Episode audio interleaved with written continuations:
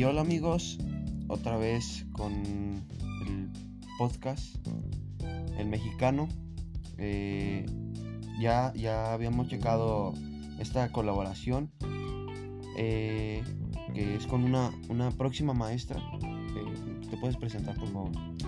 Claro, gracias por invitarme a tu programa, El Mexicano.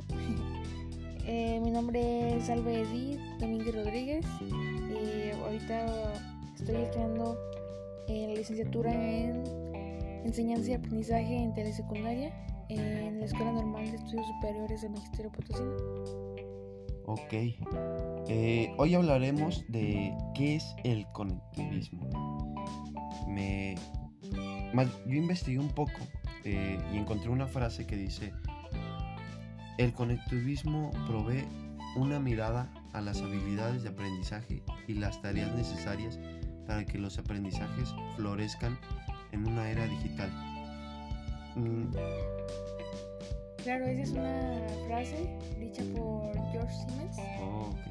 Es el autor y desarrollador de, de ese término, el conectivismo. Eh, de hecho, George Siemens y Steve Downes eh, fueron como los que promovieron los... Los que fundaron.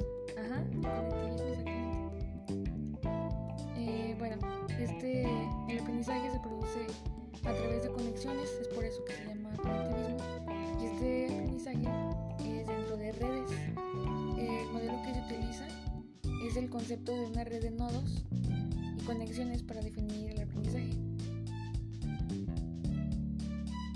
En la teoría del aprendizaje, el conectivismo está pensado, está hecho para la era digital, eh, ya que ahorita, pues, si nos damos cuenta, si miramos a nuestro alrededor, podemos ver que los avances que hay en la tecnología y lo fácil que es estar en, En conexión. en conexión con las demás personas.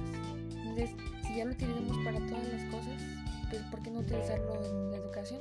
Eh, yo creo que ese es un punto muy, muy a favor de, de la educación y más ahorita por, por la contingencia mundial eh, que ha ayudado a, la- a la educación y aparte más fluida y, y un poco más entretenida para, para los niños. Eh, yo creo que es una combinación del constructivismo y el conectivismo para el nuevo aprendizaje digital y aparte de que ya es global, ¿cierto? Sí, de hecho, bueno, me, me encantó ahorita lo que dijiste de, o sea, lo fácil o lo, oportuno que es el conectivismo para esos momentos de confinamiento. Exactamente esa, ah, por el motivo que estoy aquí para hablar de, de eso durante estos pe- este periodo. Eh, como maestros debemos de, poner en práctica eh, el conectivismo con nuestros alumnos. Eh, es importante llevarle el, el proceso de enseñanza y de aprendizaje a todos los lugares este,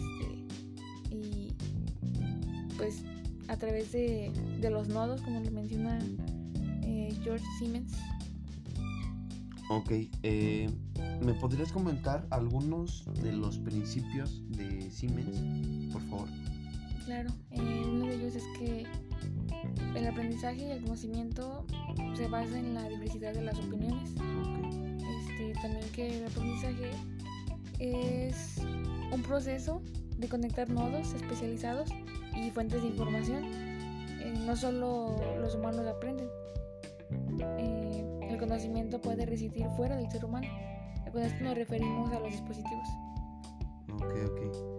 Eh, aparte yo creo que fomenta y, y mantiene las conexiones para facilitar el, el aprendizaje continuo, ya que obviamente en, en una en un celular se queda el gua- guardado, no sé, la tarea, eh, lo que mandó el maestro, bla, bla, bla. Y en cualquier momento yo creo que lo puedes abrir. Sí, eso es cierto. Eh, de hecho es lo que se espera llevar el, el aprendizaje a la distancia, haciendo uso, sacando provecho de, de la tecnología. Eh, ahora, eh, ¿me puedes comentar un poco de el desarrollo del, del aprendizaje? Claro, este, el aprendizaje actualmente, eh, como sabemos, ha sido impactado por las tecnologías.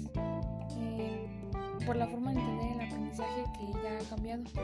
Eh, hemos desarrollado nuevas prácticas en torno al aprendizaje y pues ahora buscamos tener la información en la mano y en todo momento y en todo lugar. Por eso es importante crear herramientas que, que respondan a estas nuevas necesidades. Ok, y ahorita lo comentaste, te voy a hacer una pregunta. ¿Crees que el conocimiento y el aprendizaje solo residen en las personas? No, eso era antes, ahorita ya sabemos que, que también, como ya lo dije, ocurre de diversas maneras, ya puede ser este turno de cursos, cursos en línea, en línea, los correos electrónicos, las comunidades, las conversaciones, la búsqueda en la web, los blogs, las wiki, esos son elementos que son súper importantes y debemos de incluir ahora en, en, esos tiempos. De hecho, antes de ello, yo creo que no teníamos conocimiento, a lo mejor sabíamos, decíamos saber de, de la tecnología cuando, pues no, a lo mejor era muy poco nuestro conocimiento.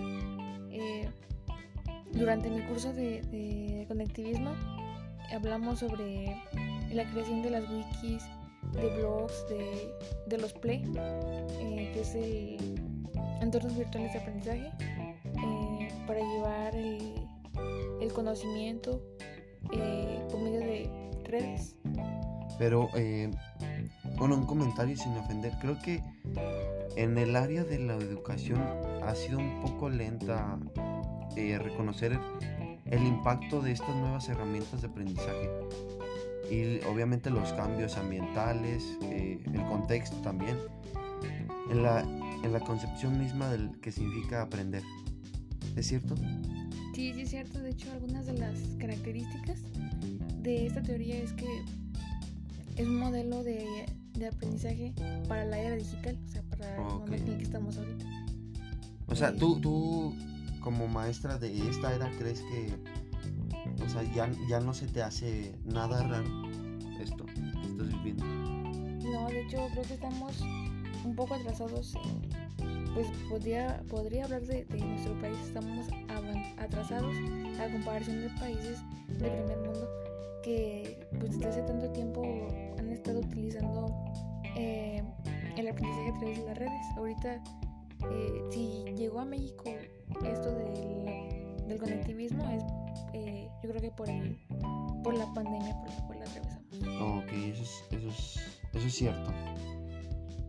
La actualización e innovación eh, ahora sí que incluye mucho en ese tema. El conocimiento completo no puede existir en la mente de una sola persona. No por los niveles de, de, evidencia. De evidencia, sí, es, es, lo que estábamos comentando,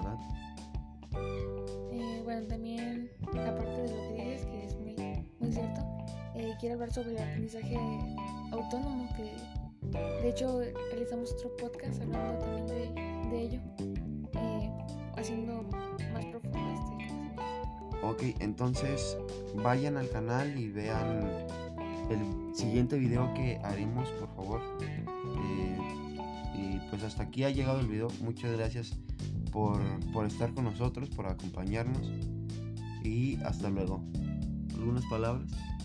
Pues también agradecerte a ti, agradecer a quienes nos escuchan, este, pues tengan muy en cuenta esto que decimos, esperamos que sea para, para utilidad suya y que lo compartan, que lo pongan en práctica. Eh, por favor, también visiten nuestro eh, Google Site, que ahí hay mucha más información sobre estos temas y sobre más temas que son para beneficio y ayuda de maestros para maestros en proceso también. Gracias.